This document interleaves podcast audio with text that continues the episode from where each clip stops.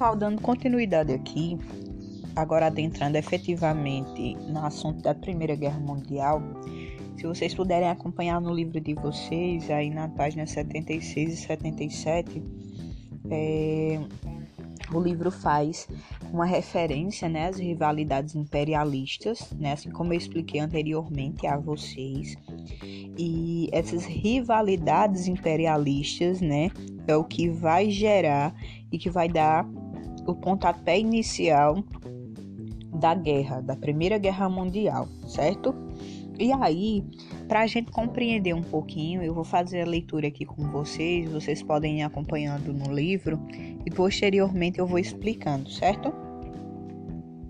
A corrida imperialista por territórios e mercados durante todo o século XIX gerou violências, eh, violentas rivalidades entre as potências europeias, pois cada país, como a Inglaterra, a Alemanha e a França buscava conservar ou ampliar o seu império colonial.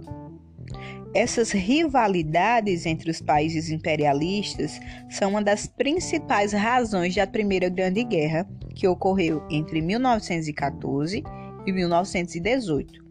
Um conflito mundial e total, uma vez que incluía também alvos civis e não só militares.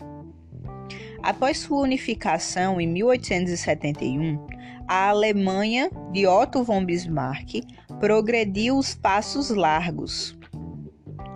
Na política externa, Bismarck adotava o sistema de alianças defensivas, que consistia em conseguir aliados fortes a fim de evitar o isolamento da Alemanha em caso de guerra. Por isso, a Alemanha aliou-se ao Império Austro-Húngaro e depois à Itália, dando origem assim à Tríplice Aliança. Em 1890, porém, o Kaiser Guilherme II demitiu Bismarck e adotou uma nova política externa, a política de expansão à força. Seu primeiro objetivo era pressionar a Inglaterra a lhe ceder uma fatia maior da África e da Ásia e vencê-la na disputa da liderança pelo comércio marítimo e comercial, né? Pela, pela liderança. A Grã-Bretanha, por sua vez, né, a Grã-Bretanha, quando vocês verem, até em questões, está relacionada à Inglaterra, certo? Grã-Bretanha e Inglaterra faz referência ao mesmo país. Por sua vez, possuía o maior império colonial na época e não estava disposta a dividi-lo. Já a França queria uma revanche contra a Alemanha para recuperar a região da Alsácia e Lorena, perdida na Guerra Franco-Prussiana de 1870 até 1871. Em vista disso, a Inglaterra e a França, e depois a Rússia, formaram a Tríplice Entente. Olha só, gente, que quantas informações valiosas a gente tem aí, né? A gente vê que as rivalidades imperialistas, a primeiro ponto, está entre a Inglaterra, a Alemanha e a França, certo? E cada país desse queria manter a sua soberania em relação a, aos países conquistados, certo?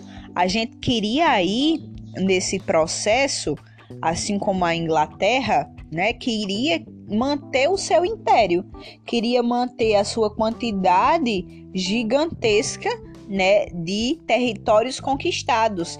E a Alemanha, por sua vez, queria né, que a Inglaterra abrisse mão né, de parte dos seus territórios para que ele pudesse explorar também mais, assim como a França, certo? E aí, gente, essa rivalidade ela vai se intensificar entre esses três principais países, certo? E isso vai gerar aí uma divisão muito clara, certo? É, primeiramente com a Alemanha, que vai se juntar ao Império Austro-Húngaro e à Itália, e vai formar a Tríplice Aliança. E do outro lado estava a Inglaterra, a França e a Rússia, e vão formar a Tríplice Entente. E a partir daí, a gente tem esses três países aí, um contra o outro já, é, a primórdio, e isso vai gerar a Primeira Guerra Mundial, certo? A partir de, de movimentos que vão é, se gerar e se desenrolar a partir dessas alianças, certo? Assim como o objetivo de unir forças e, isolar rivais, as nações europeias fizeram vários acordos e alianças entre si, de tal modo que em 1906, a Europa estava dividida em dois blocos militares e antagônicos: a Tríplice Aliança, que estava entre a Alemanha, a Itália e o Império Austro-Húngaro, contra a Tríplice Entente, que estava entre a Inglaterra, a França e a Rússia. Um acontecimento, gente, nesse processo foi chave certo? Para o início da Primeira Guerra Mundial, né? A gente já tinha aí essa divisão e essa polarização da Europa, né? Com, com essa divisão é, militar, né? E essa unificação desses países. Mas um fator ocorre em 14, não, no ano de 1914, no dia 26 de junho, né? Que vai ser um assassinato, certo? Um estudante, ele mata a tiros o, o que viria a ser né, o arqueduque, o arqueduque é, do Império Austro-Húngaro, certo? E aí é, o Império Austro-Húngaro vai é, responsabilizar os países eslávios, eslavos, né? Mais precisamente a Sérvia. E os países eslavos, né, eram aqueles países que estavam contidos a Rússia, a Polônia, os tchecos. E aí, como a Rússia, ela estava na tríplice entente, juntamente com a França e com a Inglaterra, né? É, isso vai gerar uma reação em cadeia, né? E dentro de sete dias aí já começa um país declarando guerra ao outro e as tropas militares vão invadindo os territórios e é, quem tivesse à sua frente, sejam famílias, é, sejam qualquer pessoa, elas também eram mortas. Não, não existia apenas um alvo é, é, militar, né? Mas as pessoas também, elas foram atingidas e elas também, elas eram perseguidas, certo? E durante esse período aí da guerra, da Primeira Guerra Mundial, né? é, vai existir algumas fases na guerra e que é muito importante a gente entender se enrolar dessa guerra que vai durar é, profundamente, né, quatro anos, que é de 1914 até 1918, e cada fase aí ela teve uma fundamental importância para que a gente entenda depois os próximos é, é acontecimentos, certo? A primeiro momento, a gente tem a guerra do movimento, certo? Essa, essa fase ela vai durar de agosto a novembro de 1914 e foi marcada por um intenso movimento de tropas. Inicialmente, os alemães marcharam contra a Bélgica e, apesar da resistência bélgica, chegaram às vizinhanças de Paris, na França, e os franceses, porém, com a ajuda dos ingleses, conseguiram contra-atacar e deter o avanço alemão na Batalha do Marne. Como nenhum dos lados conseguiu vitórias defensivas nessa batalha, a guerra na frente ocidental estacionou né? Porque nenhum dos países conseguiram avançar. E depois a gente tem a segunda fase, que é a chamada Guerra de Trincheiras, certo? Com a, com a estabilização das forças em lutas, iniciou-se uma nova fase da guerra, a Guerra de Trincheiras. Os exércitos da Inglaterra e da França de um lado e os da Alemanha de outro cavaram 640 quilômetros de trincheiras e se estendiam desde o Mar do Norte até a fronteira da França com a Suíça. E é e com o corpo enfiado na terra, os soldados lutavam dia e noite.